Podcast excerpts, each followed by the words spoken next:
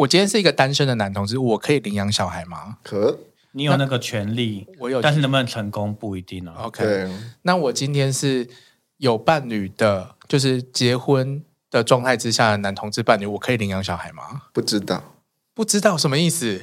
就是不知道可以还是不行。法律上没有说可以或不行，但是实务上可以，但是要离婚啊。嗨，大家好。欢迎收听润男的润，我是润滑一男孩。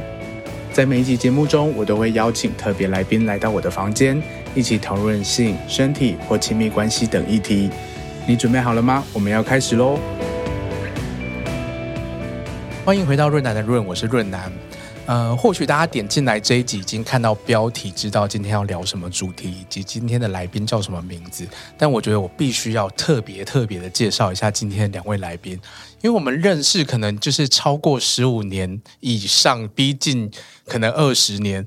然后不夸张的说，就是今天会有润滑一男孩的出现呢、啊，都是因为当初我们的相遇。对，就是微微带着十八岁的我开始读性别研究，认识酷儿，然后喵喵应该是小我一届，然后我们一起在相对保守的这个师范体系办了很多人，呃，办了很多活动，不是办很多人，很多人的什么？对，办了很多活动，然后呛了很多。人，然后推动了很多事情的进步，这样，然后对我来说，那几年是很特别的人生的转捩点。那用不同的步调离开校园，然后我们的人生其实也呃各自走向有不同的发展。我到台大变成润滑一男孩，然后持续的单身，现在 在面对另外一种家庭的议题，就是长照议题这样。然后伟伟和喵喵在我们认识的时候就在一起到现在，就是十几年的，然后领养了一个可爱的女孩肉肉这样。那其实早该就是我一直觉得我要找你们上节目，觉得我这节目已经做了三年，第四年，早应该要邀请你们上节目，可是一直都没有，我也不知道为什么，就是 为什么说早该？因为你们很很早就在面对就是这个议题啊，嗯、就是领养哦，的确是，对对对，就是大概一八一九年更早之前，其实就已经开始进。入这个呃过程，对对对，而且你们又有很多的故事和经验，你们都会把分享很多在这个路上的很多的小故事，不管是亲职的故事，或者是面对台湾法律的这些问题，我就觉得说，其实你们的经验都可以带给很多想要小孩子的同志的个人或者是伴侣的一些一些经验。那我自己个人其实也充满了好奇，甚至困惑。甚至是质疑，嗯、对，不管是个人的，或者是法律的，或者是想要就是这个倡议推动的，你们做的一些社群的活动，然后甚至是亲子的这些东西，我都非常有兴趣。所以，让我们欢迎就是我们的同志爸爸们哦，同志双亲，肉肉的家长，家长对家双亲家长一家长二。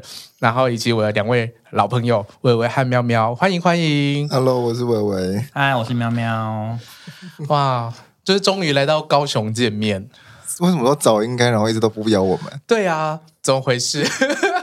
没有帮忙我们推一把，气死了！这家伙 在倡议的路上，对、啊，没有找都跳没呢。哎，我觉得有可能就是因为我这一题是我放在比较后面想要问的，可是我觉得是。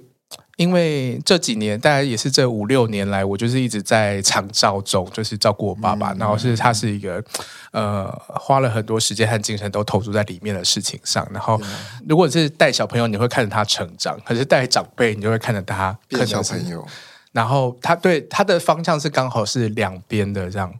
然后因为这样的经验，让我自己在就是在亲密关系或者是想象未来。就是有个伴侣，或是有个小孩这件事情，让我非常的排斥和恐惧。嗯，对，我会觉得说，以后就会变这样吗？对，就是就是说我我有点害怕，说我的另外一半或者是我的小孩要面对跟我一样的事情，然后我就会说。嗯就 就不要好了，就是一切都是业障，所以一切的关系 都会都会可能，当然可能我们的相遇，我们的在一起，一定会有很多美好的回忆，一定会有很多很棒的时刻。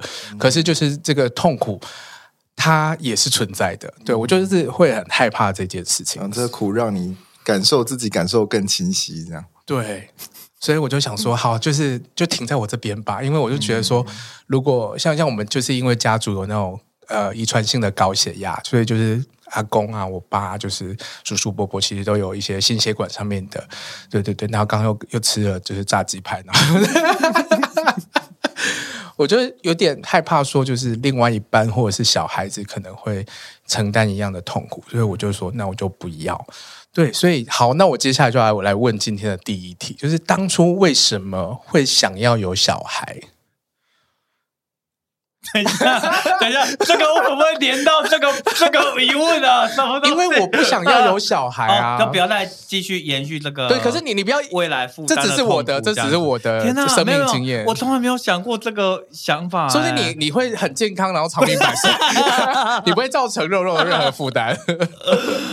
我怎么想要有小孩哦？就对我来说，就是我就想要跟一般人一样。一般人，除了一般人是说，一般的异性恋，他可以拥有一个有家人的历程，结婚啊、育儿啊、为小孩事情烦恼呐，然后提供小孩一个避风港啊。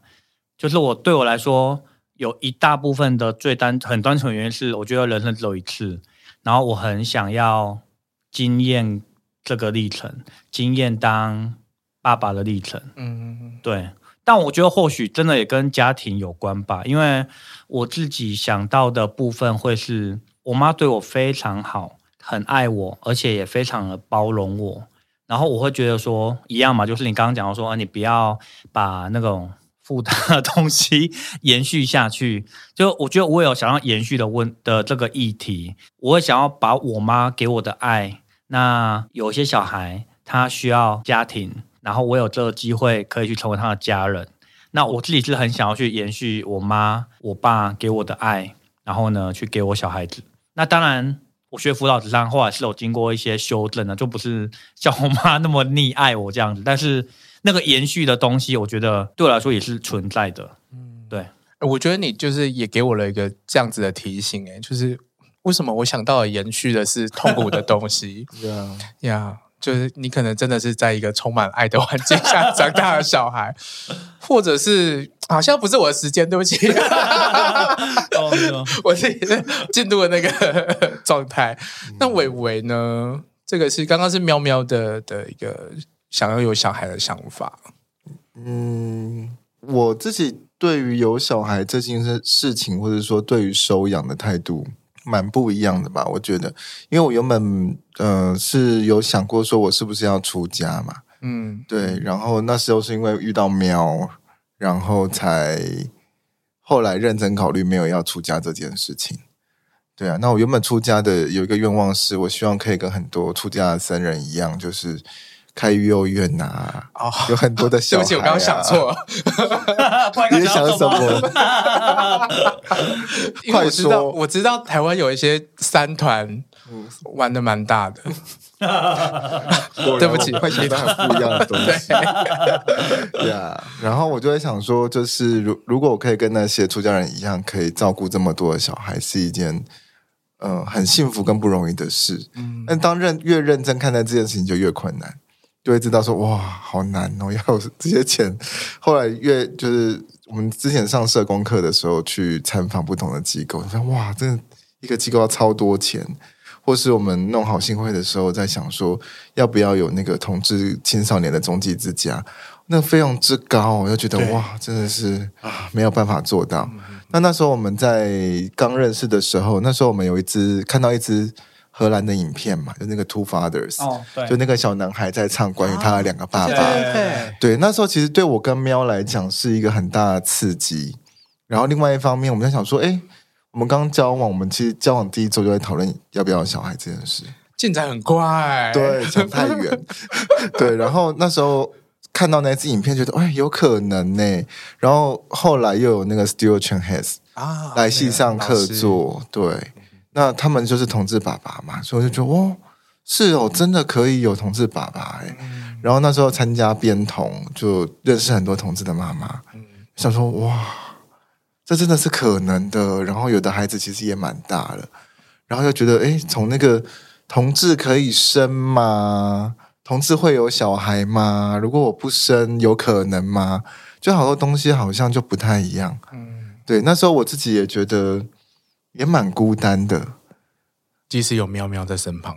那个对，没错，因为就例如说到到到你们那个彩虹宿舍去啊，到到你住的地方去，其实没有任何一个人会跟我聊小孩这件事情啊。对，就是我发现我身边的男同志没有人觉得这个话题是有兴趣要接话的。OK。OK，我 你有觉得吗？可是我我们在那个时候有聊过这个话题，我甚至没有任何印象。就是我只要开了话题，没有人要理这个话题，就只有这个男人才会陪我聊这个话题。嗯，呀，所以我就觉得，哎，这个其实是那时候我认真思考，但是好像很难有一个对话的机会的一件事。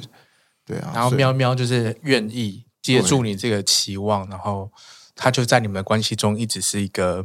一个种子嘛，一直等待发生的事件。嗯、对，我觉得是呢，就是一直到我们后来工作还没还没有到工作，到我硕班的时候，因为我们一直都知道我们有想要小孩，然后就我的好朋友就是硕班的同学，他就意外怀孕，就问我们说：“哎，那你们要不要就是就收养他的小孩？”这样子，嗯、对啊，然后我就觉得，哎，有可能吗？我们两个真的那边讨论，然后但是。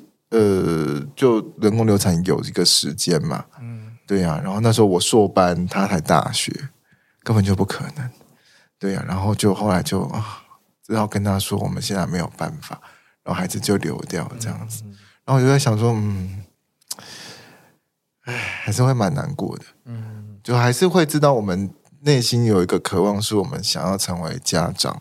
然后我们，我我的心态也比较是传承。家里给我的爱啊，嗯嗯，对啊，就是搞了老半天，原来是我家人没有给我爱，还好爸爸不会。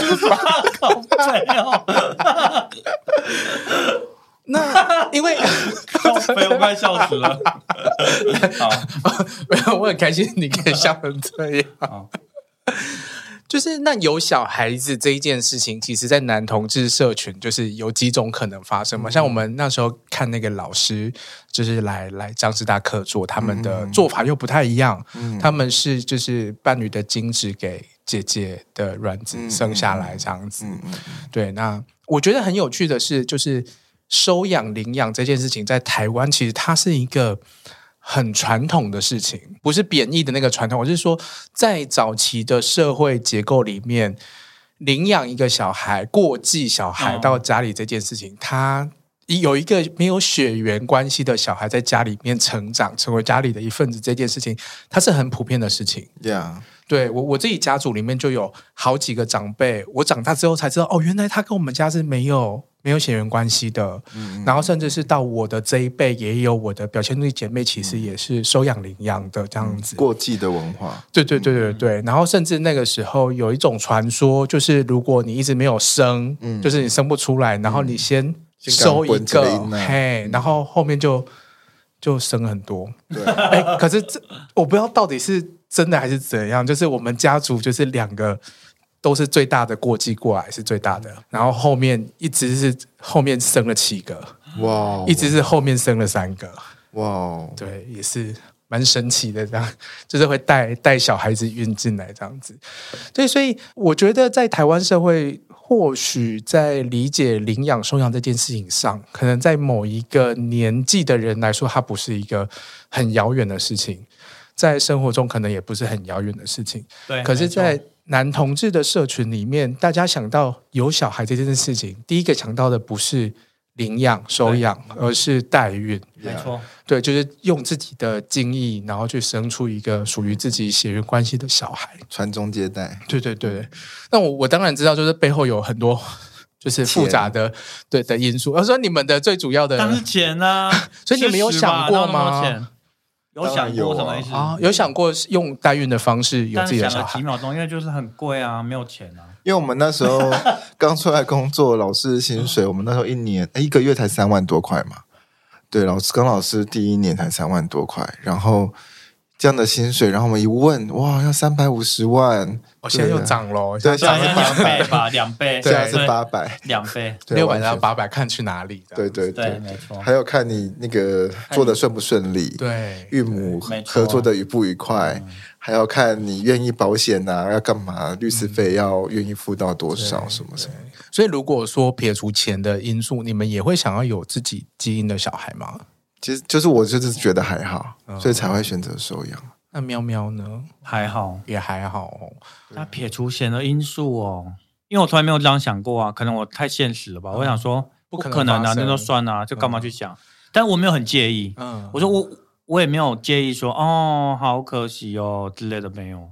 因为我听过有些人坚持要去代孕，是因为就是就是有一个传宗接代的那个压力，然后甚至是大家都会想象说。如果我先有一个小孩，再跟家里出柜，一切就会很顺，因为我已经，嗯，因为你已经没办法怎么样了吗？你没办法怎么样，然后你已经，你已经呃帮家里完成了一件，就是作为男同志他们想象你可能做不到的事情。天哪，我没有想过哎！而且很多爸妈都会讲说，你是男同志，啊以后没有人照顾你怎么办？这个有小孩这件事，马上就破解了爸妈的。还有那个祭祀的问题，对，神主牌。对啊，对，你好讶异有没有？对啊，我很讶异啊，因为我到现在我还感感受不到我家人会期待我要照顾他们，或是要拜他们这样。因为有你哥啊，你有两个哥哥吗？我们家有四个都是男的，可能是因为这样的关系吧。压力不在你身上。OK，所以你没有想过这个问题。我我自己也会觉得说，就是其实我觉得基因的问题好像不是太重要，就是好有没有办法好好给这个小朋友一个好的成长和学习的环境，然后生活环境才是对这个小朋友来说比较重要。就是、哦、不是每个人都这样想，可是他不是你的基因，你会爱他吗？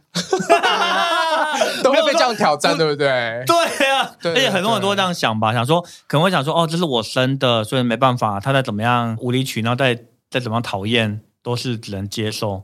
好像大家都这样想，有些小对啊，有些家 我们也都看到很多家长也不把自己亲生的小孩当一回事。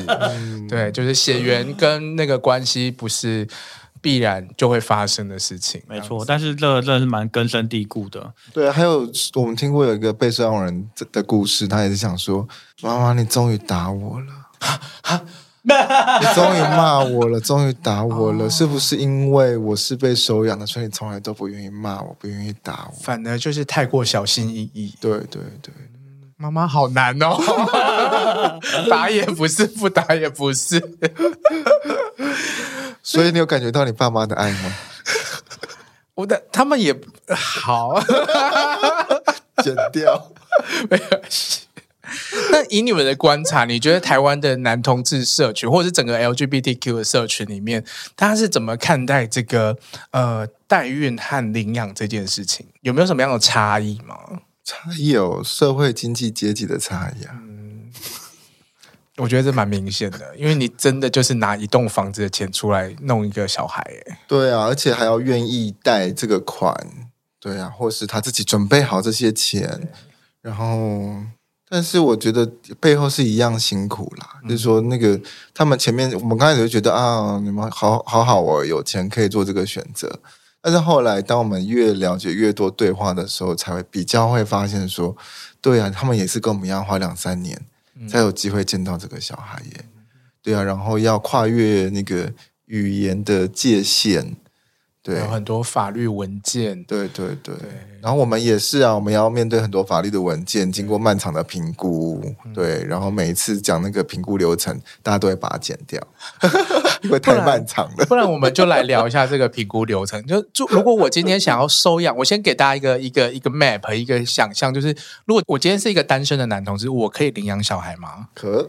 你有那个权利，我有，但是能不能成功不一定啊。OK，那我今天是有伴侣的，就是结婚的状态之下的男同志伴侣，我可以领养小孩吗？不知道，不知道什么意思？就是不知道可以还是不行。法律上没有说可以或不行。对，法律上没有说可以或不行，但是实务上可以，但是要离婚。啊，什么意思？为什么要离婚？对，你也可以，可以啊，你可以有有两种方式，有两种方式，一就是先离婚，对，所以你就回到单身的状态。对，那机构基本上就会接受你。对，所以像我们很多的那个男同志伴侣都会先在进状况评估的时候就会说，我们愿意离婚，你可以让我们收养吗？对，我的这个太 太荒谬了，就是。因为那个评估的想，我的想象，它是可能是要评估你们是不是有一个很稳定的空间、嗯、稳定的关系，是啊，然后让一个小孩可以安稳的在这里成长。你要想象是对的。然后我要来申请的时候，我刚刚说哦，我先离婚，我再来申请。嗯，通常也不是，通常我们会。说我们能不能到程序某个阶段的时候再离？嗯，因为大家很担心，我如果走这个程序，我先离了，会不会其实后来并没有收养到小孩？嗯，嗯对，然后但牺牲了我们的伴侣关系、婚姻关系。对，那很多人要离婚，又会有一个打架，是家里的人允不允许？家人怎么看我们离婚呢？我好不容易接受了你们结婚了，就你们现在说离就离，你们把这个当游戏吗？婚姻就只是一张纸吗？你们婚姻一点都不认真。是啊，对啊，但但是面对家人的质疑，但他们心里完全不是这么想的时候，那个感受是完全不一样的。对，好复杂哦。可是异性恋就不会有这种问题，对不对？他们在结婚状态之下是可以收养小孩，可以共同收养，可以共同。但是反过来，另外一个角度，呃，就是有另外一种方式，另外一个说法，就是我的说法，就是法律上面没有规定同志的已婚者不能够收养小孩啊。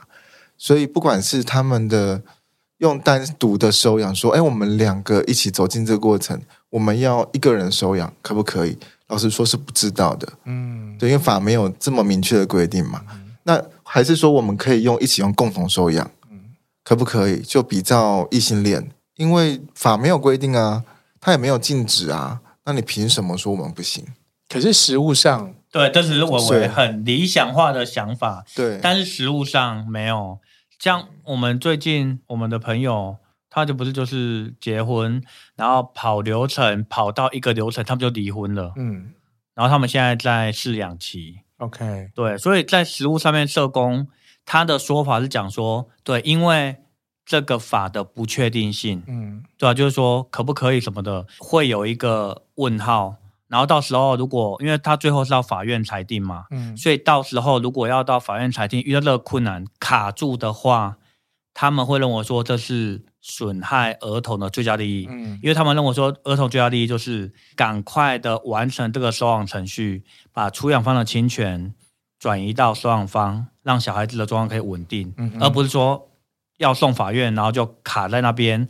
要进行一个法律的论战，然后他的侵权都悬置。嗯，他们的主要考量是这个，就是一个法律的一个混乱的状态，让大家就是未知，有一个避险的一个做法。嗯，可是所所有的参与这件事情的人都觉得很荒谬，可是就必须要这样做，这样对，对，而且就必须牺在家庭权跟婚姻权里面二选一，嗯，就是我要嘛就是要我跟我伴侣的婚姻关系。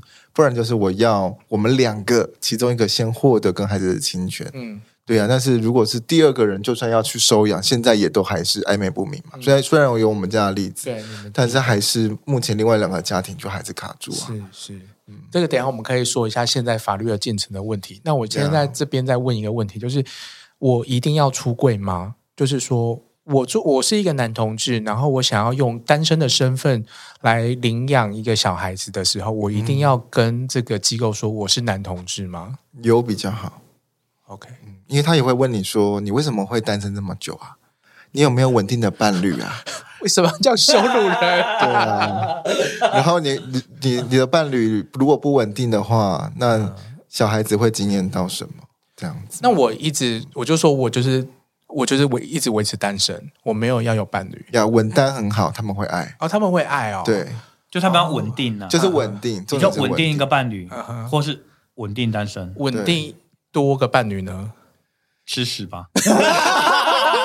这样怎么真的？我觉得不行吧？我觉得不行，不行哦。那我觉得 OK，你觉得可以吗？我蛮没有，我是我说站在社工的评估的是的想象。我我觉得，因为我觉得是这个文化的那个想象太狭窄了。嗯啊、我我一直在我听听你们过去的访谈和就是一些文章，然后我就是知道你们这些过程，就是会被社工和这个机构去评断说你们适不适合成为成对对成为一个家长，然后我心里就会一直冒出一个问号，就是说。到底是什么是一个合格的家长？对，为什么其他人不用评估吗的？很多很多异性恋就不小心就生出来，说有人说你们是要先评估过后考完试才可以不用戴套吗？Fuck you，就没有。对，就是这个是会让收养人觉得很不平衡的地方，但是这也没有办法。嗯，然后就很多人就会听我们的演讲讲到这个，然后就说，我也觉得异性恋要先去上亲子教育，然后先被评估过才可以生小孩。我说这样子少子化问题会越来越严重。对，因为应该很多人过不了。对，都要先把那个金囊给锁住，这样子。那你们在这个评估的过程当中啊，就是呃，你们觉得身为同志跟异性恋有什么样的差异吗？就是你们一样都要被评估是不是一个合格的家长，嗯，对。那同志的身份有没有因此而特别的困难，或者是怎么样的差别对待？我觉得还蛮多的。对对啊，第一个困难就会是问你有没有出柜这件事情。我觉得出柜是特权哎，对，是我一可我可以选择的事情。对啊，而且就是很多人其实要出柜很难，嗯。要跟家里出柜很难，要在职场出柜很难，因为在职场出柜还是一个很困难的议题，要那个环境够友善呐、啊，对呀、啊，然后能不能让客户知道，能不能让学生家长知道，这些并不是一件容易的事啊。然后家长跟自己的关系好不好？为什么他这时候知道或不知道？对，我觉得这个也没有这么容易啊。然后要大家先出柜。真的是一个很大的挑战跟条件，对。对，他就是一个矛盾的状态，就是说他们会希望可以出柜。是有原因的，对，嗯、尤其是常在接触的亲人或家人，因为小孩进来之后呢，他需要去跟我们，他需要进来这个家去跟每个人建立关系，然后这个家希望可以接纳这个小孩。对，因为他是无选的小孩，对，所以当然不能够在一些欺瞒的状况之下去养他。嗯，因为孩子进一个陌生的家，这一家的家人能不能够去接纳这个孩子是非常非常非常重要的一件事。对呀、啊，那人家就会说，哎，那那个人是谁？那明明就是他爸爸，我要到他们家变成叔叔吗？变成伯伯吗？然后。或是他明明就有两个爸爸或两个妈妈，却都不能说不能讲，那对孩子来讲会更 confused 啊。嗯，对，我们就希望孩子是可以有一个肯定的认同，持续性的。对，然后对同志家庭、对双养家庭都是有认同的，不需要在这个过程中感觉到不信任、嗯、欺瞒、背叛。对啊，没有人希望活在这种秘密里啊。那有什么样子的面相跟性倾向是一样的？要在这个时候是要被揭露，然后是社工会想要了解的。我觉得单身这件事情是最比较接近的啦，但是它是一定一定得得揭露的。嗯嗯，对，就像你单身，那你为什么还要收养小孩？嗯，所以单身这个部分也是会受到很多压力跟质疑，很多法院也会很质疑。为什么你单身你还要收养？你一个人好好的，那两个人也好好的，为什么就可以收养？对啊，就是会有有一堆很神奇的问题会出现，嗯、尤其单身又是男生的时候，嗯，更会。然后收养个小女孩。对啊，我们就是 always 被问你们是两个爸爸，怎么可以收养小女孩？嗯、然后我就看到有留言想说，还好啦，他们还好，不是收养男孩，是男孩比较危险。这么说好像，如果是我收养的话，是真的蛮危险的。我就会觉得你这个质疑是合理的。OK，你到底想做什么？没有了，没有了，说出来。我我都吃年纪比较大一点的。对，那那我们回头过来。可以跟大家分享一下，说这个收养的时间是拉得很长吗？然后有哪一些事情是一步一步要被完成的呢？哦，超多的呢！像我们前前一个前辈，他先收养到孩子，他花了将近五年多。嗯，然后我们家是比较快的三年，全部流程走完。对，然后刚开始啊，进那个流程必须先有一个初评，初评之前要先打电话，他会先跟你聊一个很长的电话，确认你的状况啊，你为什么要收养啊？你已经尝试过什么事情啊？然后接下来会问你一些关于收养的呃条件呐、啊，好，然后看我们符不符合啊？然后我们的孩子什么样的状况我们可以接受啊？他们就做一个初步评估，然后就会寄资料来，让我们好好思考。然后接下来就会跟我们，我们就要主动的打电话约时间，然后他就会，我们第一次会谈就五个小时，对，然后我们就有点吓到，因为没想到那个会谈时间会这么长，然后就开始问我们很多的价值观的问题啦，关于收养什么小孩，为什么要收养小孩啊？就是到后面就会发现这些问题会被问到很腻，这样。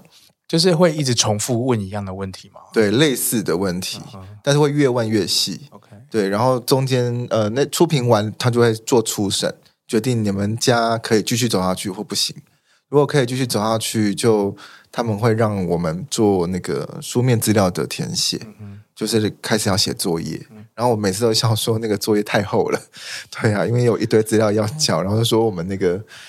啊，就是学习历程档案，对，学习历程档案。我们以前当辅导老师派太多作业给学生，现在就是我们的报应，这样对，现世报，对啊，就是要去交代我们的呃当初怎么在一起的啦，为什么愿意收养小孩啦，个别的原因是什么啦，我们原生家庭怎么样照顾我们啦，然后我们婚姻关系。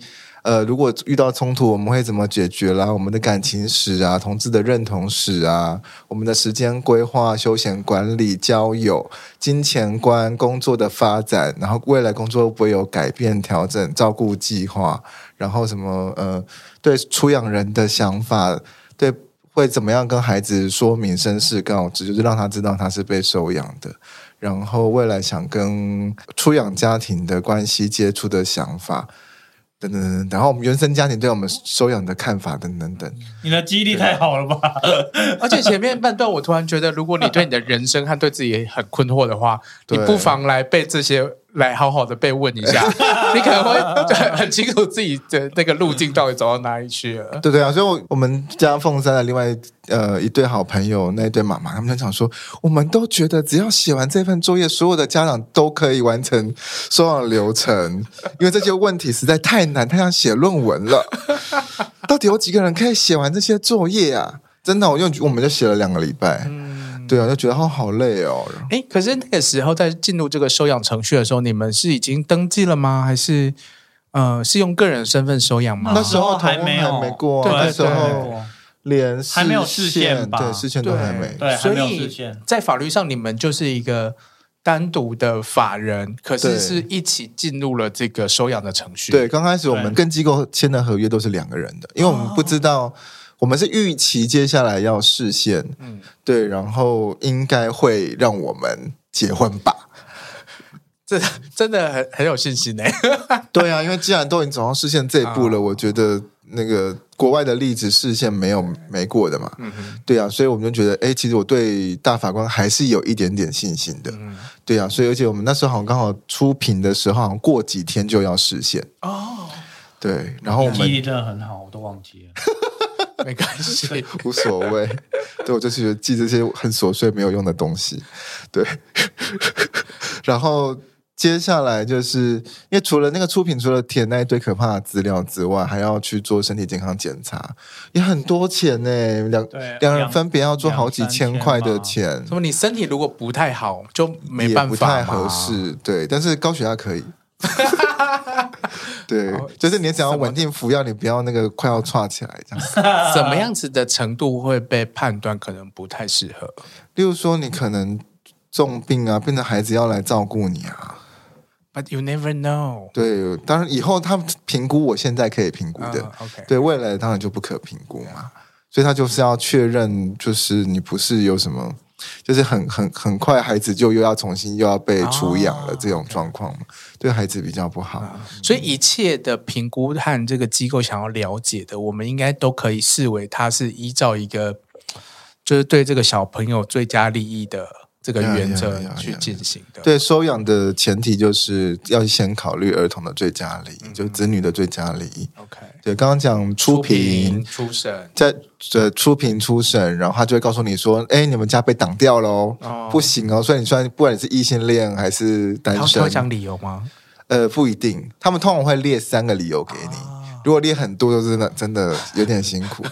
对，就是他会就想说啊，你家人没有沟通好，这个不行哦。哦或是你们呃有吸毒，这不行哦。嗯、你们家怎样怎样，所以不行、哦。自己在种大麻 不行。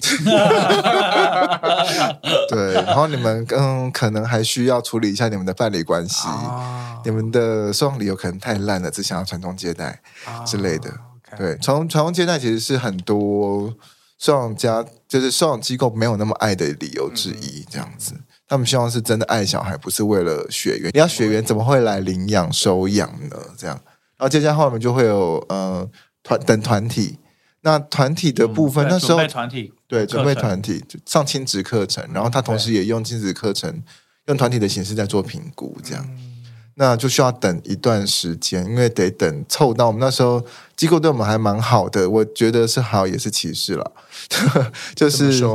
好的地方是，他们觉得很多的异性恋对同志没那么友善，所以如果让同志伴侣们能够一起在团体中，那分享彼此的经验，那呃一起面对未来的认同啊、家庭啊，其实都是好的，然后也帮助大家有连接，所以我们我们也觉得这个部分蛮好的，所以我们但是很很大的缺点就会是我们必须等更久，嗯，比如等到足够的同志伴侣的家庭数才可以。开这个团体，嗯、对，所以我们等了可能快一年哦，等蛮久的。可是这个等待有点不太合理耶，但是就是没有意义啊。但他们的意义就是，我们可能不会在另外一个团体遇到那么直接的歧视，对，因为很多收养人是基督徒，那不就刚好发现他们这个家庭会歧视同志，那他们就应该要被挡掉啊。哦，如果可以这样，没有，很 make sense 吧？就说、嗯、哦。这个家长他们会歧视同志，他们还可以收养小朋友吗？不适合吧？对，他们可能还霸凌别人。对，我们同志可以当这个试纸，哎，我们把我们丢进那个 那个团体里面，但是我们可能就要在里面哭哭，哎，反正也一直都在哭了。对不差这一次，所以你们就等了一年多，然后才有足够的这个。同时要收养，嗯嗯，嗯然后大家在一起进入这个流程，这样子，对对对对。哇，你们像港推，对港推，对对，然后我们是港推里面最快走完流程的一家。对，你觉得你们成功的要素是怎么？成功嘞，成功学，人家是怎样不成功？是不是？不然还没有那么快 进入。我觉得是跟我们的准备度有关啦。社工是这样跟我们说啦。就是因为我们其实，在思考要不要有小孩这件事情，我们就平常在生活中看到，哎，别的小孩子在失控，我们该怎么处理？在讨论啊，那个看小物那样在补习班好像很快乐，但是我很不喜欢补习班。那到底要给小孩子送补习班，还是不上补习班好呢？这样。就会讨论这些问题，好好具体的情境哦。对啊，他地在家乐福的地上打滚的小孩，嗯，这时候到底要靠近他安慰他，还是要让他哭一阵，还是我们就要离开，还是要怎么样？就要一直，我们就生活中一直在讨论这些小问题。对，然后也在那个智商里头讨论，准备想说啊，如果有一天我真的身体不好，就像刚才讲的，然后会不会是小孩来照顾我？然后不会我这么爱参加研讨会啊，到处工作啊，然后就我太忙没有照顾小孩，对啊，所以就一直有很多的智商，很多的讨论，对啊，我觉得那个对我们来讲是蛮重要的，那也是社工问我们什么问题也都问不到的一个重要的点。那就是等了一年多，然后就上了这个这个团体课，嗯嗯嗯，那接下来大家会面临什么东西？团体完之后就是评估。嗯，评估就是要六次，包括一次的家访。那包括我们有两个一起的评估啦，有个别的评估啦，然后就会问刚才讲的那一堆书面的问题的细致版，就每一个题组可能就会变三小时这样。就是看了那一本，然后就是大家都做功课，然后再问更细的问题。问这边为什么会这样觉得？就看完备审资料之后就要口试了。对，口试时间不是十分钟，每一次有三小时。没有错。然后如果这次的问题你回答的不够让社工满意，他就说：“嗯，今天还有一个问题，可能你们回去要再讨论一下，再想一下哦。”我们就知道那个问题还不够满意，然后不会知道标准在哪里，这样。嗯，哇，这。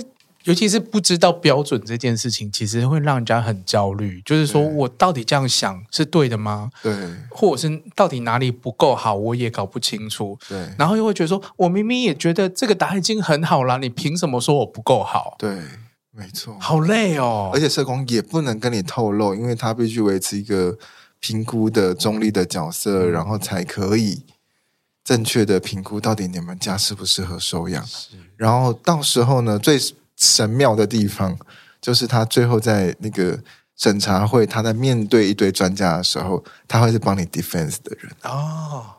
对，所以他越严苛的问你，到时候他越能帮你 defense。OK，所以这很矛盾，我觉得社工也好为难哦。所以他可能会就是问一些更尖酸刻薄的问题，就是做一些很挑战的问题。尤其是他们，他们有整理很多过去法院被刁难的。面向，所以他们就所有的都得问到，过去审查会会被质疑的问题都得回答到，感觉好像是一个秘籍手册哎。对啊，所以是不是可以广为流传？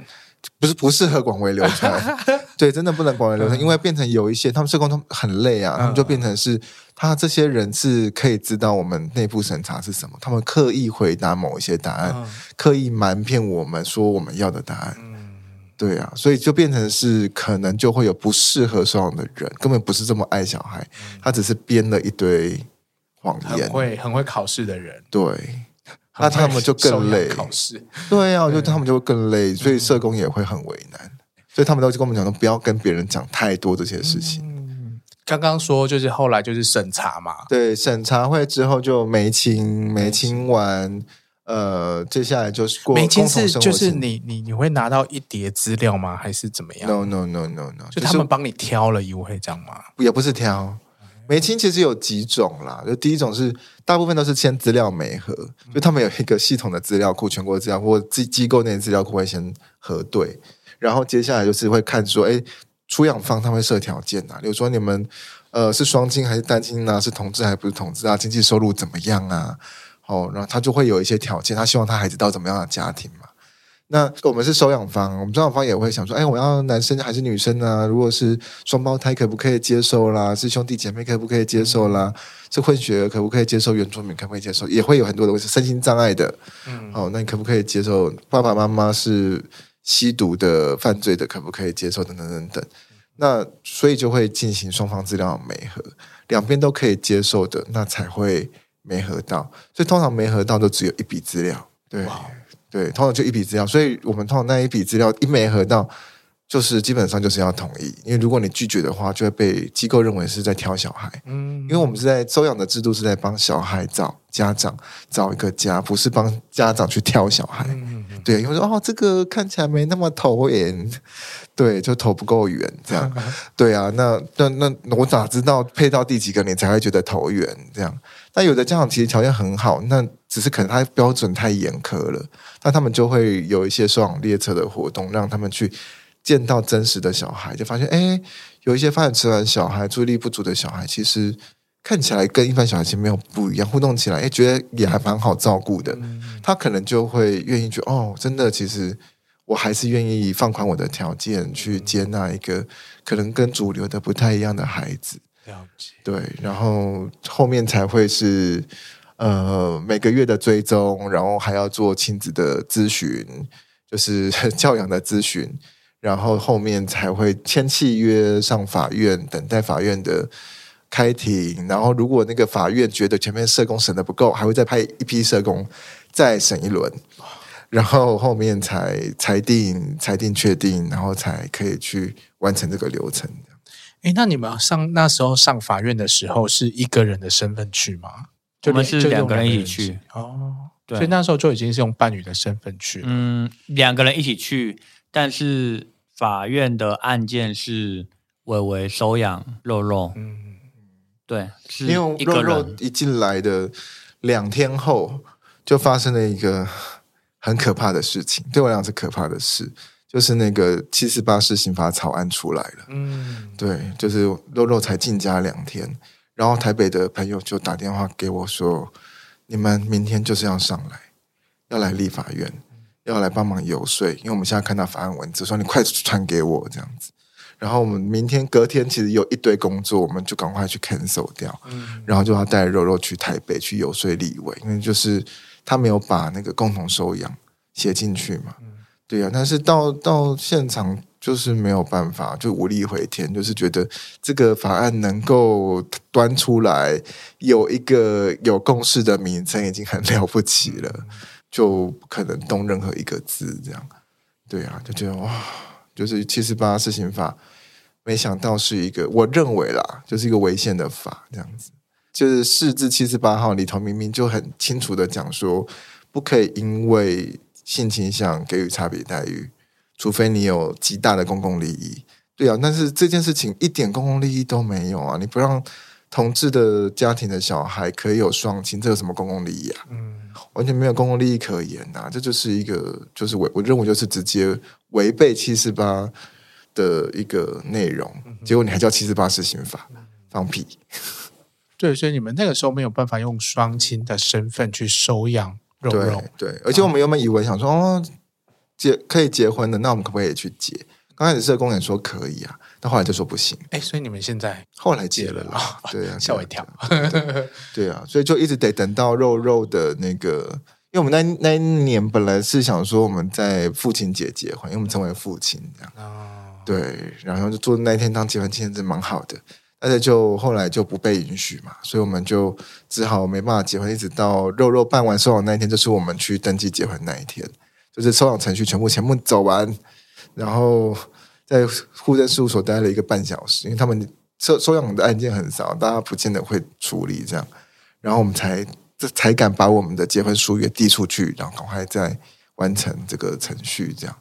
然后接下来就又是另一波的攻防战，就是我们那一天我也就让喵喵写好了他要收养肉肉的那个就是收养契约，嗯，然后我就开始联络那个不同地方的律师，然后跟团体开始讨论说，我们家已经走完了第一个孩子了，我们要来打第二个法律战，这样子，对，因为我觉得，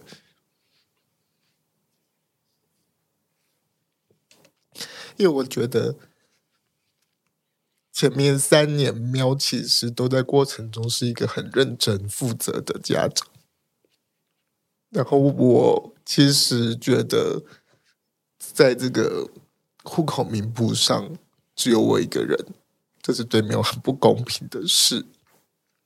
这个不是法律应该这样对待我们的方式。不管我们原本怎么协商，我们要收养小孩。我觉得那是另外一件事，但是我不觉得这个法律、这个国家可以这样对待我们，就是因为我们是同志，因为有三分之二的人不给我们直接的民法结婚权利，就这样对待我们，这样对待我们的孩子，对，我觉得这是非常非常不公平的，所以我才会很积极的先查好很多的东西，然后就让喵最后，呃。取得侵权的时候，就是恢复到跟我同一天。对，我觉得这是再重要不过的事。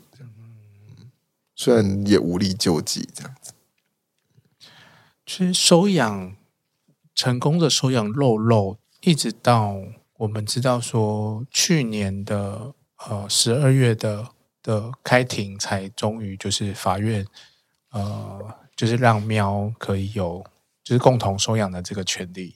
对，就是我收养伟伟的小孩，因为第一波已经是肉肉已经是伟伟的小孩了，对。对，所以第二波就是我要去收养伟伟的小孩。嗯哼，但原本七四八他是有写说可以收养伴侣亲生的子女，哦嗯、但是因为肉肉不是伟伟的亲生子女，对，所以他其实就是有一个法律上面的一个缺失，对，不够好的地方，对。对啊。我就觉得这群猫猫好烦哦，那么坚持把“亲生”两个字放在那边。嗯，但是我觉得其实对我来说，在法的逻辑上，这也是简单的，因为在民法上的概念就是收养视同亲生。嗯，对呀、啊，所以我就觉得你写亲生也没关系啊，我就照收养嘛。嗯，对啊，对我来讲，我觉得那是站得住脚的，因为收养视同亲生。是，那你们就是透过法律的去去争取这个打这个诉讼诉愿诉讼。诉讼，对，也是花了很长的时间。然后是第一审还是第二审啊？两一审一审，我们一审就过了，非常幸运。但真的花了两三年，主要是因为前面原本是我为要用个人的方式去做诉讼，嗯，但是后来呢，相关的同志团体知道之后呢，咨询了不同的律师，认为我们这样一定输，对对，所以后来呢，就变成说，那我们讨论，认为说，我们就要集结多对的一样状，跟我们一样状况的，就是都是伴侣，然后呢，只有一方已经完成。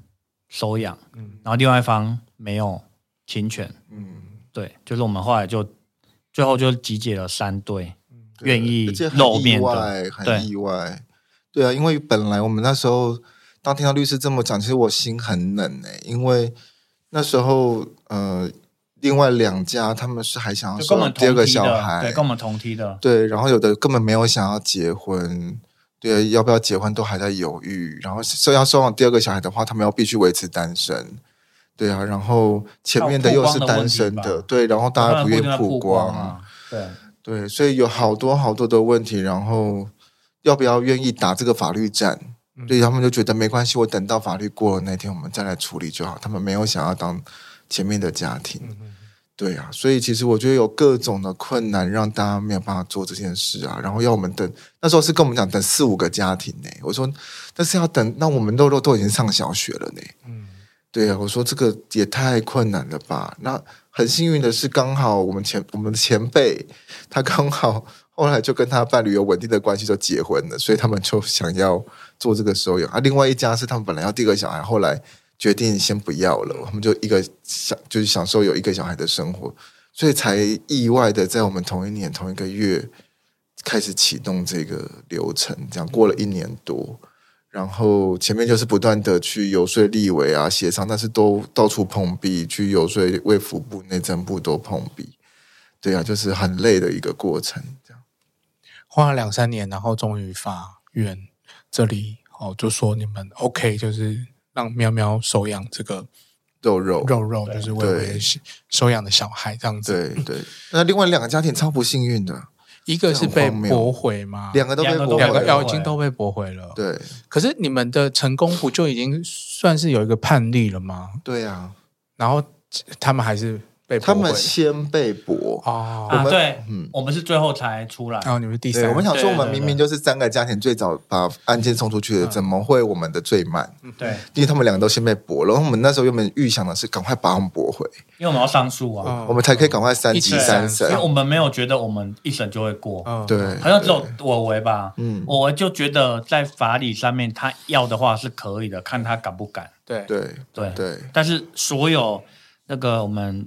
那个同志团体什么，反正我们这些团体没有人觉得是会过的。律师团的十几个人，没有人觉得会过。对，没有人觉得会过。所以那天公布的时候，应该非常的讶异，这是个奇迹啊！而且还是我自己去打电话的，因为实在拖太久了。嗯、我就在上班的时候，就是空余时间，我就忍不住就打电话过去高雄家事法院问我的案件。对，所以我是亲口听。那个对方，我不知道是他是不是书记官，他就打他，他就跟我讲说，那个内容还在写，但是呢，他的结果已经出来了，是认可。啊，对，我就靠，就整个就在办公室大叫，然后马上跟我讲嘛，然后马上跟我们律师他们讲，对，然后后来他们晚上我去确认，就是对，是认可，但我但因为就是。那个还没结果还没出来，应该说就是说认可，但他要写嘛，那还有一个确认一个过程或什么的，就是说我们有忍忍耐到比较确定之后，才把消息公布出来，因为那个时候也担心说可能有一些变数，对对对对。对，所以那段时间也蛮痛苦的，嗯，对，应该说明明就很爽，就啊，很开心的事，但不可以，但是就是因为对对对，因为那个。就是因为先打了那通电话，对，哇，对，因为等的很煎熬。对对，真的可以想象，就是你们已经从就是刚刚大家已经听到了，就是评估啊，然后初审啊，然后又上课，然后又要媒合，然后又有很多的各种程序，已经过了好多好多年。嗯，然后小朋友来到家里，养了两三年之后。又再评估一次，因为我要收养肉我我的小孩，那时候肉肉已经我的小孩了，我又再又要再被评估一次，你要再做一模一样的事情再一次吗？但是可能比较简化一点呐、啊，那就是说又有新的社工要评估我，因为那些问题又问过一次，对，同样问题又问过一次，然后呢，我要去健康检查、良民证、啥小的一些资料都还是要弄一次。嗯。我也要被问一轮，对，所以我被评估两次，你你被问的身份就不一样了，对，我就变成是孩子的法定代理人，对，嗯，所以我被评估两次，我是双倍合格家长，国家认证，对，两个认证，对对对，没错没错。我觉得听到这里，想要收养的男同志不不是男同志，对，可能就已经开始想说自己有没有能力去承担这一切。不过今天也跟就是录音之前也是跟肉肉第一次碰面，然后吃吃过一次饭，因为我也很常在你们的粉砖上面就看到你们跟肉肉的这些互动和相处啊，我有点好奇，就是你们的亲密关系，就是从老公变成就是孩子的爸爸，有什么不一样吗？我我先说一个老公啊，对对对，我我先说一个我会这样问的一个原因，就是我有很多异性恋的呃。朋友，他们结婚有小孩之后呢，已经很久没做爱了。对，我有点好奇，你们不用告诉我你们做爱的频率，可是我就是有点好奇说，说就是那男同志的这个家庭有了小孩之后，那个就是大家还还激情的起来吗？还是就是我们还有做爱啦？谢谢，就一样是会被这些各种日常生活的琐碎给磨掉、消磨掉，会不会很容易？呃，就是感情上面会有一些变化，或者是身份上面的变化。感情的变化非常的大，因为原本是两人世界，然后小孩就真的是一个第三者，而那个第三者呢，是他会要去拉我们两个的注意力在他身上，而且因为我们是从他。快六个月的时候开始养，所以他还很小，所以的确我们的注意力也要很多都在他身上。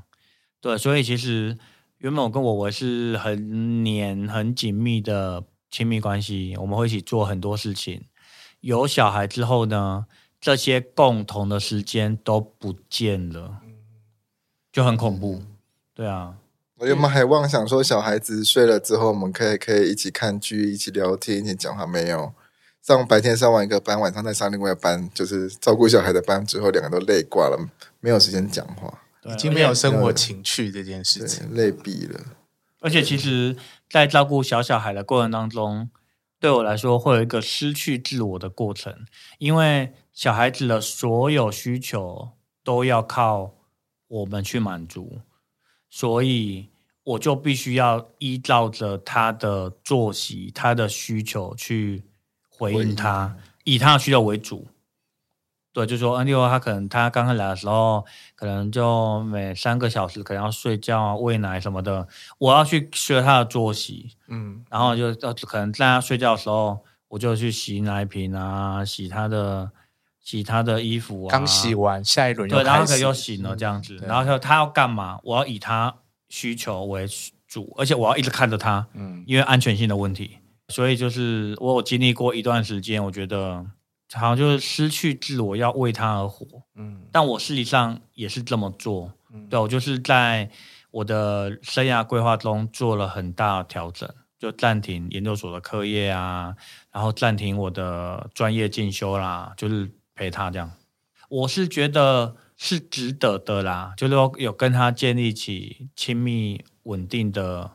依附关系、亲子关系，我觉得是值得的，对。但是那个过程其实是也是蛮恐怖的，嗯嗯，对。而、啊、我现在就是又重新的要再去找一个平衡，就是说也不能够为小孩过度牺牲，然后呢，也要回来去重新经营伴侣关系，嗯，包括你刚刚讲的关于做爱这件事情，对，就这其实是我们有刻意再去做伴侣智商去谈的。嗯、对，因为真的影响关系真的非常大。就是这个这这不是我们的个案，就是说就研究来说就是这样。对，就是说伴侣有小孩之后，关系的 满意度就会骤降。嗯，这就是一个事实。因为我也很常看，就是我姐在骂她老公。你确定要这时候出卖姐姐？我表姐会听这个节目而已，我姐应该不会听。对，就啊，我我觉得像我我怕了，你知道，我越来越怕。就是我我一直都觉得说，就是伴侣就是要跟伴侣就是维持这样一个关系，其实就已经要花很多的心力了，甚至就是可能要经历像你刚刚说的，就是我可能要把我一部分的自我，不管是时间也好，或者是就是东西也让渡出去这样子，然后。然后要再慢慢抓回来，然后两个人才可以并行的一起往前走。然后你们又多出一个小朋友，不只是并行往前走，还要牵着手牵。然后现在又多了一个，你要牵更多，就是你要变成绕一个圈圈这样子。然后我们两个太亲密的时候，小孩子会努力把我们拆开。对，他会打断我们讲话，就是三人关系啊，对，就是三角关系，就是开放。多元多元关系 就是哦，很哇塞，对，三角关系本来就很难经营，而且互相吃醋。在刚开始的时候，我就是因为什么情人节，对情人节的时候蛋糕的事情，对不对？靠，你居然记得？对啊，什么前世情人，然后我就生气了。我女儿是认真生气，我就哭给她看。对她认真生气，然后我就傻爆眼。哦哦哦，对，是是你买蛋糕，对对对对，说什么是什么那个。就是我要跟我前世情人一起吃的，我有点忘记，反正就是我就生气了。对，肉肉来才二十天，你就已经变成第三者了，凭什么？我觉得比较有趣的是，就是在异性恋的家庭里面，好像会把这样子这些议题给轻轻带过的感觉，就是他好像是一个呃，就是这样过啊，大家就是这样过来的啊。对，就是异性恋，就是反正你们就是传宗接代，你们有没有爱是另外一回事。然后就是说，你把他们讲的好不堪哦。异性恋吗？乱说，你们都没有爱，就是，就是好像即使没有爱，也是要在一起，就是会因为被绑得太紧了，那个那个关系就是很也很难离婚。有小孩之后。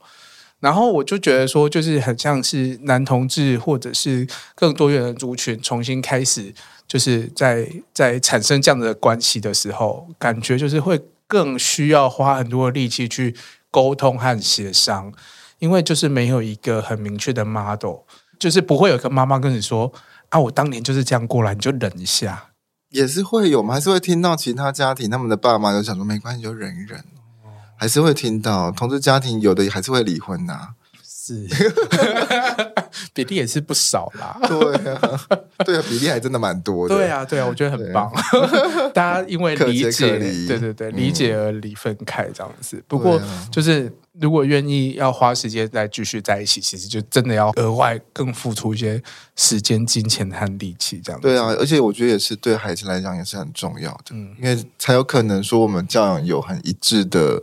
方式，然后我们可以表达亲密，他以后才会觉得他有可能跟另外一个人建立一个亲密的关系。嗯嗯嗯，我觉得这个都是，我觉得你们就是考虑的、想到的东西都非常非常的多，都想太多，然后大家就说：“哦，好可怕哦，这个标杆太高了，我不敢生小孩，不敢养小孩。”哎，那像肉肉现在已经开始在上幼稚园吗？对啊，上中班，中班了。那你们是怎么跟？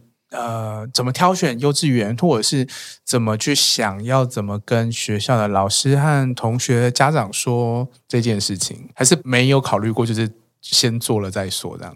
一定要先挑啊！大部分同志家庭都会先挑，没错，一定要先挑挑看，选选看，如果可以选的话，嗯，对，因为就刚开始，大部分的家长都会先，像我们家也是啊，我们就是找托婴中心的时候，就先一个一个打电话嘛，就一定会先出柜，嗯。对，所以所以这是我说，呃，为什么社工评估这个我也可以理解的点，因为就可以先出柜讲说，哎，我们家是同志家庭，啊，老师们的态度是怎么样？那、嗯。啊、就可以先听啊，他态度是，嗯，哎，这是版本一，版本二就是啊，同志家庭，嗯，我们考虑一下，嗯，这是版本二，版本三是哦，很好啊，很好啊，我们已经准备好了，我们老师都是准备好了，欢迎你们来，这样。嗯，对，那就很明显的嘛。对，就是三了。对呀、啊，就是三了。嗯、哼哼对啊，但是如果那个，但是选择这样的地方又不是这么简单，就是除了同对多元家庭的接纳程度之外，因为我们不会想把孩子送去那个。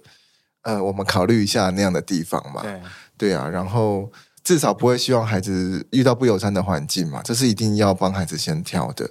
但是同时，我要考量，哎，如果他的教育理念我们合不合适，嗯、他的老师们如何，留的那个老师流动率很高。对啊，其实还有包括钱啊、接送的距离啊，其实要考出考虑的因素很多。接送的距离应该是非常重要的一个因素。没错，没错，没错，越近越好。那上下班什么那个其实蛮复杂的。对啊，对啊，对啊。但是像我们后来读的是公幼，公幼就就是有抽中就很好啦，其实就没得挑。对，我们现在读的这一间，我们就是呃，就是刚开始资料上表格要填父母嘛，我们就把母划掉。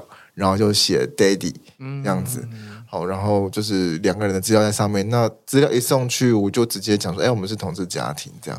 然后那承办的老师就知道了，对啊。那后所以所以刚开始等于是见面的，才在报道的第一天，我们其实就揭露我们是同志家庭的身份。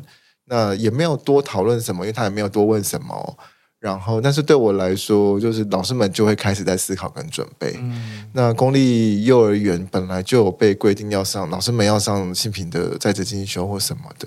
我对公立幼儿园的老师是比较有信心啦。嗯，因为至少我们很明确会有性平法的保护。嗯，对，虽然我不太确定性平法有没有涵盖到幼儿教育啦，理论上应该有吧？对，失培的时候可能有。对对对，然后但是失陪的时候，很多人会骄傲是说，那个这么小孩子不要谈到同志或多元性别的东西啊，所以那可能又会是另外一个障碍。是对，所以越能够去跟老师聊这件事情，越能谈，那老师们才越可能思考。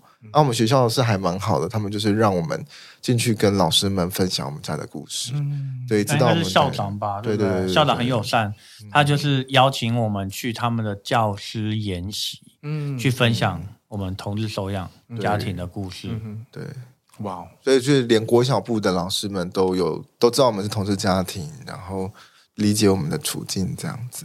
然后其他家长的话就比较简，哎，比较特别，因为很多人其实会一直问我们说，那其他家长反应怎么样？有没有人不友善的？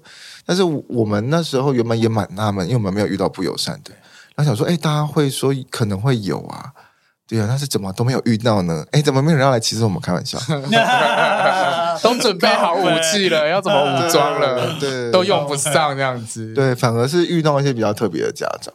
对，就是有的家长就讲说，哎，其实他们家也是有出养过小孩，嗯，对，然后就在在我们那个这样的聚会的，呃，就是亲子日的时候，跟我们讲了好多很深的故事，这样。嗯、然后有的家庭，他们家也是收养了小孩，嗯，对，然后其他的家长是，哦，我们终于遇到同志家庭了，嗯，对，然后有终于从电视剧里面出来了。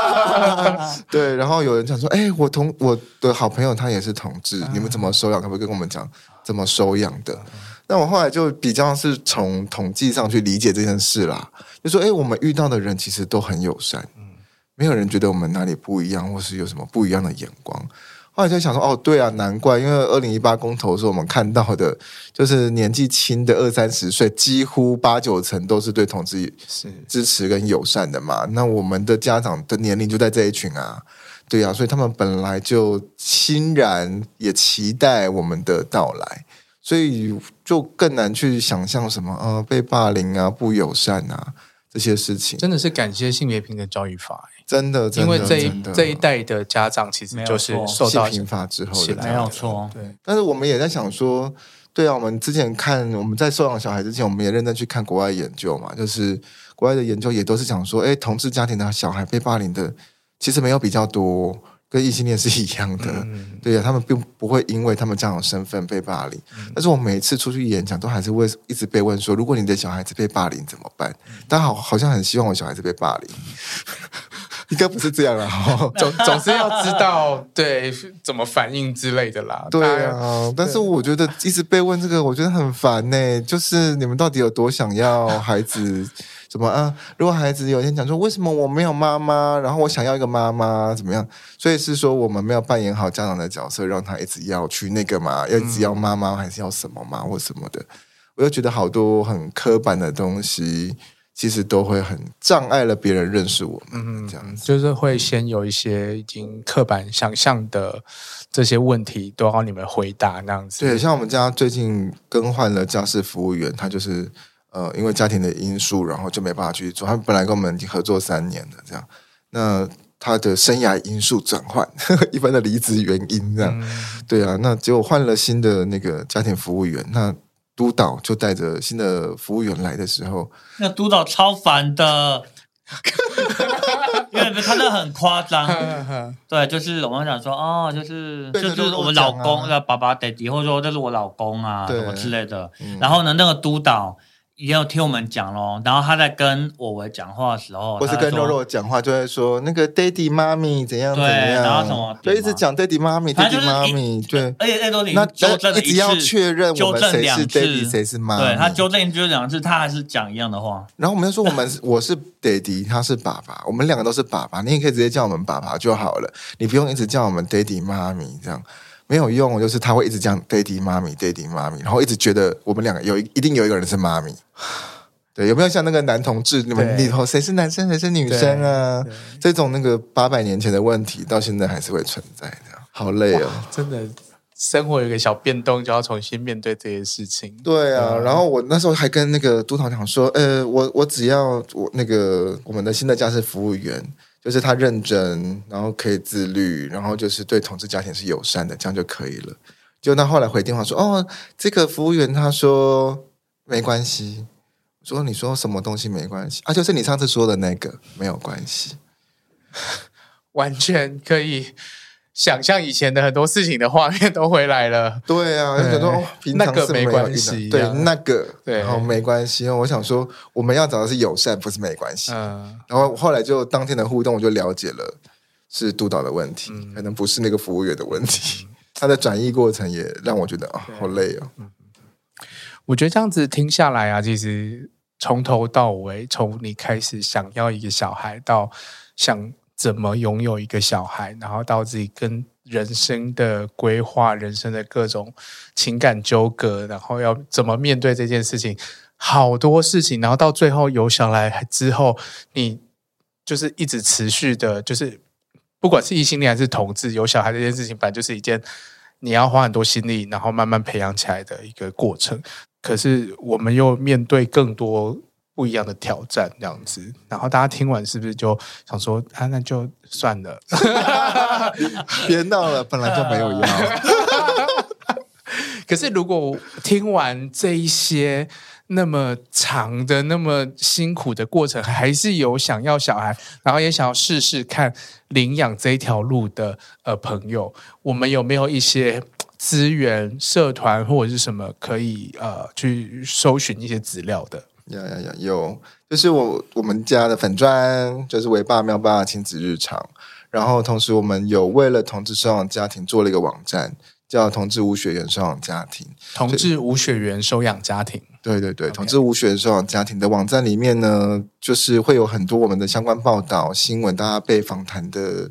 呃的画面，然后有很多 YouTube 的连接，那也有我们不同的家庭去上了 Podcast 的节目，然后也有我们之前呃写下来我们在收养过程遇到的事情啊，遇到一些评估的重点啊，我们怎么看待这些东西的一些故事，对，然后还有一些相关的资源，还有像是同家会啊，同志家庭权益促进会，他们也有提供，呃，不管是你是做人工生殖。还是你们是要呃寄亲家庭，或者跟我们一样的收养家庭，他们都会服务这样子。嗯、好，我会把这些相关资讯都一起放在节目的资讯栏里面。如果各位听众有兴趣的话，赶快就是可以点开一些连接。那如果、啊、还有一个就是儿童的受出养资讯中心，对，它就是纯粹在谈收养的这个部分。我觉得也是到，如果大家真的要走收养，还是要好好的认识收养，尤其是。呃一些对身世告知啊，对出养人的认识啊等等的这些上面会有很多对流程的认识，会有很多的资讯。我们其实今天有很多的部分也都没有聊到，包括就是刚刚说的身世告知这件事情。嗯、其实我觉得不同时代有不同的做法。那其实现在这个时代有有一些建议的做法，这样子。是是是。对，所以我觉得如果大家对这些议题有兴趣，我们就赶快就是把这个连接打开来，然后。来参与这些，就是看大家怎么度过这一切的。那感觉很像是一个什么支持团体。那同志家庭是不是也会有互相呃支持的一个系统啊？就是大家会聚会啊，或者什么吗？呀，yeah, 我们同志的。呃，家庭其实会有不同的群组，嗯，啊、呃，就是我们有对同家会有同家会的群组，然后还有早期一些妈妈们，他们也成立了妈妈同志妈妈的群组，爸爸们也有爸爸们的群组，嗯、我们同志希望家庭也有同志家庭的群组，没有同志爸爸群就是在聊怎么代孕。对，一点都不，一点都不，都不色吗？可以更色一点，爸爸们听到了，啊，不然就我来成立一个。对，哎，那你要加入那个群组吗？就可以认识不同的爸爸们。对对对，看有没有 sugar 一点的，先先付一点会费，这样子就可以来认识爸爸们。对，然后我们通过这些社团，我们有时候就会揪一些家庭的聚会，因为同志家庭聚会除了是帮助。呃，小孩去认识其他的同志家庭，发展对同志家庭的认同，这件事情是重要的。那对我们收养家庭，当然也要发展对收养家庭的认同。我们也会去参加其他收养家庭的聚会，这件事情对孩子来说也是重要的，嗯、他才不会觉得这世界只有我一个人是被收养的，嗯、或者我只有我一个人是家长是同样性别的人。那我觉得这是重要。那一方面，家长呢也可以彼此交流讨论，我们因为是同志家长的身份，在生活中遇到了什么样的事情，嗯、所以我们很担心，也很害怕，大家那个进了婚姻关系，进了同志呃组成了家庭之后，你就自己孤军奋战。